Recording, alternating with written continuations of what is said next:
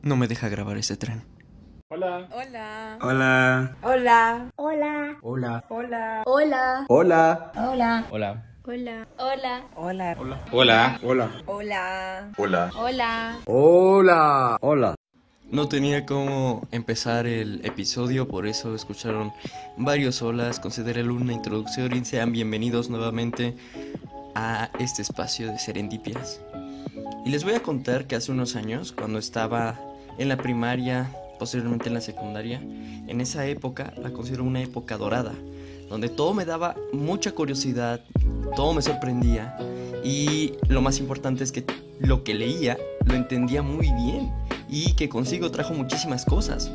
Honestamente, cosas muy buenas de las que aún sigo muy orgulloso y que después iré contándoles. Pero lo que más me parece al recordar esos días es lo apartado que me sentía y es que muchas veces era considerado un bicho raro o algo así. Y es que todo esto te hace sentir mal y lo acarreas muchos años por delante. Y cuando esto pasa, no solo son imágenes, son muchas emociones, traumas y problemas existenciales. Y no lo sé, cuando me arrinconaba en esos momentos de bullying y de concreta exclusión, me doy cuenta de lo realmente malos que podemos llegar a ser. Porque ningún otro animal hace daño, solo nosotros. Es cuando me volteo a ver al espejo, volteo a ver alrededor, volteo a ver a Dios a los ojos y me pregunto, ¿por qué me haces esto vida si no te he hecho nada? Gracias a la cuarentena en casa, para cuidarnos de lo que está sucediendo actualmente, he recuperado parte de mi emoción por las cosas, mi curiosidad por aprender más allá de lo que veo en mi carrera, y me puse a pensar, ¿qué estoy haciendo con mi vida actualmente? Y si no soy feliz, es que a veces realmente te sientes apartado. Todo el mundo sonríe, sabe lo que quiere, y si no sabes lo que quieres, ¿qué pasa cuando te despiertas por la mañana y no quieres levantarte? Y es que a mí me ha pasado, y muy a menudo, o conozco a alguien más que también le sucede. Así que te quedas a expensas de la incertidumbre, la existencia de la reproducción lineal de causa y efecto, que es incierta, porque tiene una dependencia absoluta de infinidad de factores, y te deprime. Detrás de toda esa reflexión, y de que en realidad pasé una semana muy, muy difícil, es que puedo hablar de esta breve búsqueda de la felicidad y se las quiero compartir. La RAE nos ofrece, o sea, la Real Academia Española, un rápido término de la felicidad y es el estado de grata satisfacción espiritual y física. No, no, no, no, no, no, no. Es que la felicidad es más abstracta y no considero que deba ser tan encasillada en un solo renglón explicando qué es, porque entonces, ¿dónde quedó su propia libertad? Así que yo mejor ofrezco este concepto a otro reino, y es el reino de la subjetividad. Miren, imaginen un rey o una reina, es que no es muy sabido quién, quién reina ahí, ni muy altos, pero tampoco tan pequeños. Un rey o una reina que dirigen el lugar y es que son muy indecisos, así que todo es blanco y también es negro. No hay días y tampoco noches, pero si hay sol y también hay luna, afirmativo y negativo al mismo tiempo y por igual. Así el reino de lo subjetivo es abstracto, es complejo y cuesta entenderlo. Así que mejor hay que sentirlo. Así que el rey o reina viajan atentos y sin atención por las veredas, ni lentos ni veloces, con aromas y vistas, o bien silencio y la nada. Ya sé, suena muy enredado y metafórico, pero es que para mí así tiene sentido la felicidad. Y el secreto es verlo por filtros, y del que hoy hablaremos es el filtro dadaísta. La felicidad, para mí, es el dadaísmo en nuestras vidas, y precisamente porque es el mejor ejemplo para apreciar la felicidad. Para entender bien la relación, es con un pequeño contexto histórico, y es que la felicidad es un objetivo en común que tenemos grabado por generación tras generación, pero en verdad muchísimas atrás. Sí, por milenios, los que se preocupaban más en analizarla fueron filósofos, de los que destacan cuatro muy importantes para llegar a lo que es una percepción de la felicidad. Elijo cuatro porque precisamente la disparidad de opiniones ante una cuestión tan trascendental en la existencia del ser humano es una de las razones de la participación de la felicidad en nuestro plano de realidad. Quiero empezar con Buda Gautama o conocido también como Siddhartha. Tú, tus ojos gigantes y el olor. En realidad estamos hablando del el líder de la doctrina budista. Él declara que la felicidad reside en las experiencias enriquecedoras que se viven para lograr un objetivo. Y lo hace desde una perspectiva muy, muy sabia, porque cada vez que nosotros conseguimos lo que deseamos, esa satisfacción es verdaderamente breve.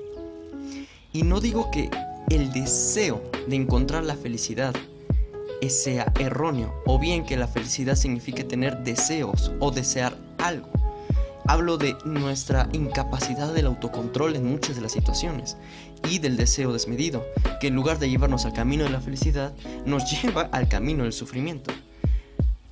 Para Sócrates esto era diferente.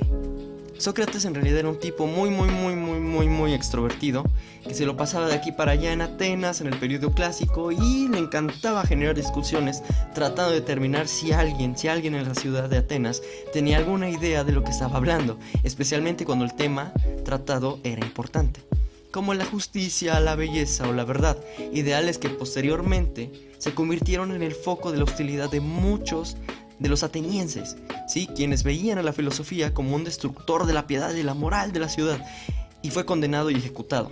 Así que buscar la percepción o buscar el significado de la felicidad en el 300 a.C. era algo peligroso. Sócrates entonces, antes de ser ejecutado, decretó que el secreto de la felicidad no se encuentra en la búsqueda de más, sino en el desarrollo de la capacidad para disfrutar de menos. Y a ver, no se trata de conformismo, en realidad Sócrates intentó decirnos, y digo literalmente decirnos, ya que no dejó nada escrito, que la felicidad no viene de recompensas externas o reconocimientos, sino del éxito interno al reducir nuestras necesidades, que podemos aprender a apreciar los placeres más simples de la vida. Ahora va Platón, que es alguien que realmente me cae muy bien. Y bueno, al ser discípulo directo de Sócrates, me habría decepcionado muchísimo si no concluía algo de la felicidad después de ser discípulo de semejante titán de la Grecia antigua. Él opina que el hombre que hace que todo lo que lo lleve a la felicidad dependa del mismo y ya no de los demás, ha adoptado el mejor plan para vivir feliz. Y básicamente esto radica en el crecimiento personal. ¿Por qué? Porque es fruto de la satisfacción conseguida a través de nuestros pequeños logros, lo cual nos ayuda a mejorar y nos ayuda a llevar la felicidad en pequeños pasos y no verlo como una meta al final del camino. Yo creo que de las cosas más dolorosas que te pueden decir es que la felicidad depende de ti mismo y lo he visto en memes.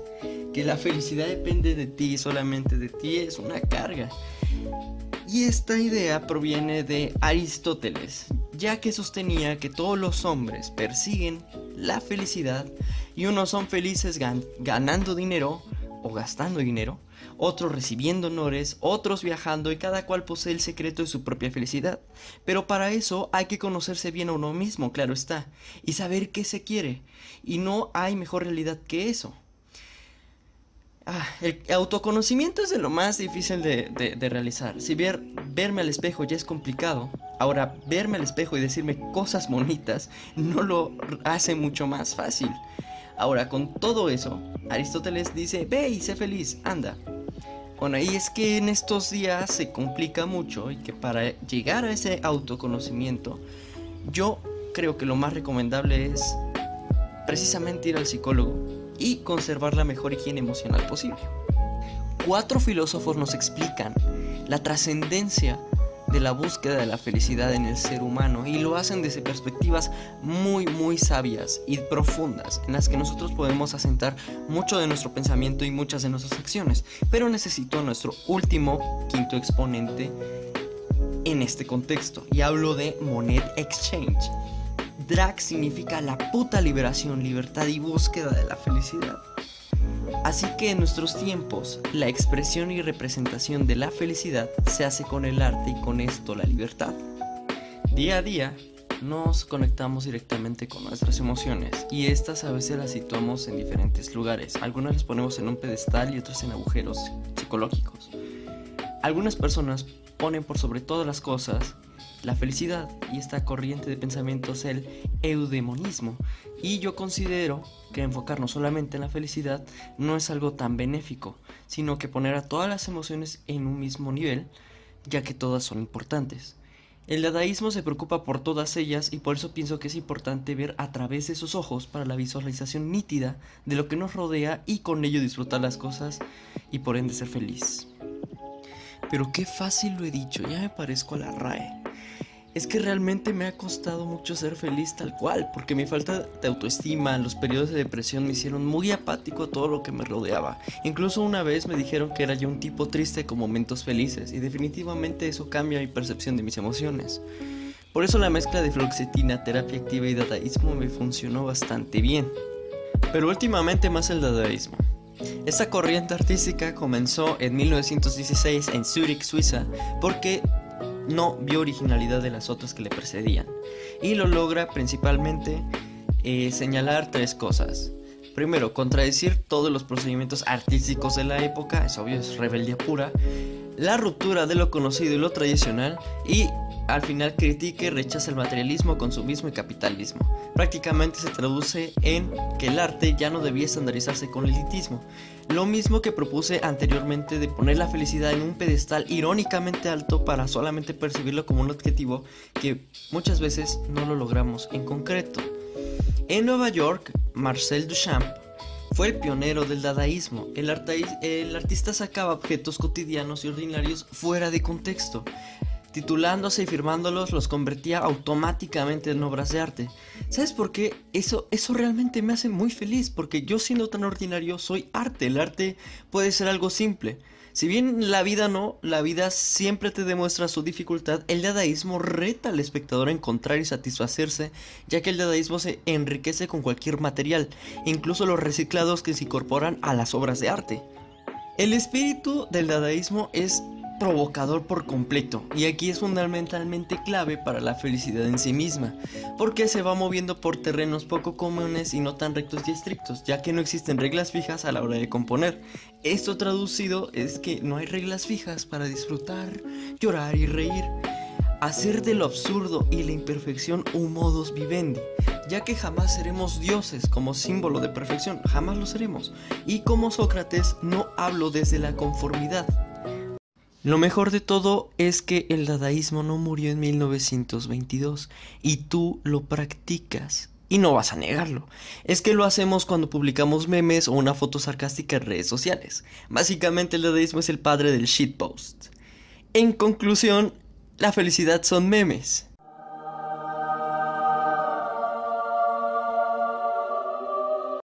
Con esta naturaleza dadaísta, solamente nos corresponde provocarnos a nosotros mismos, reírnos también de nosotros mismos y recrearnos.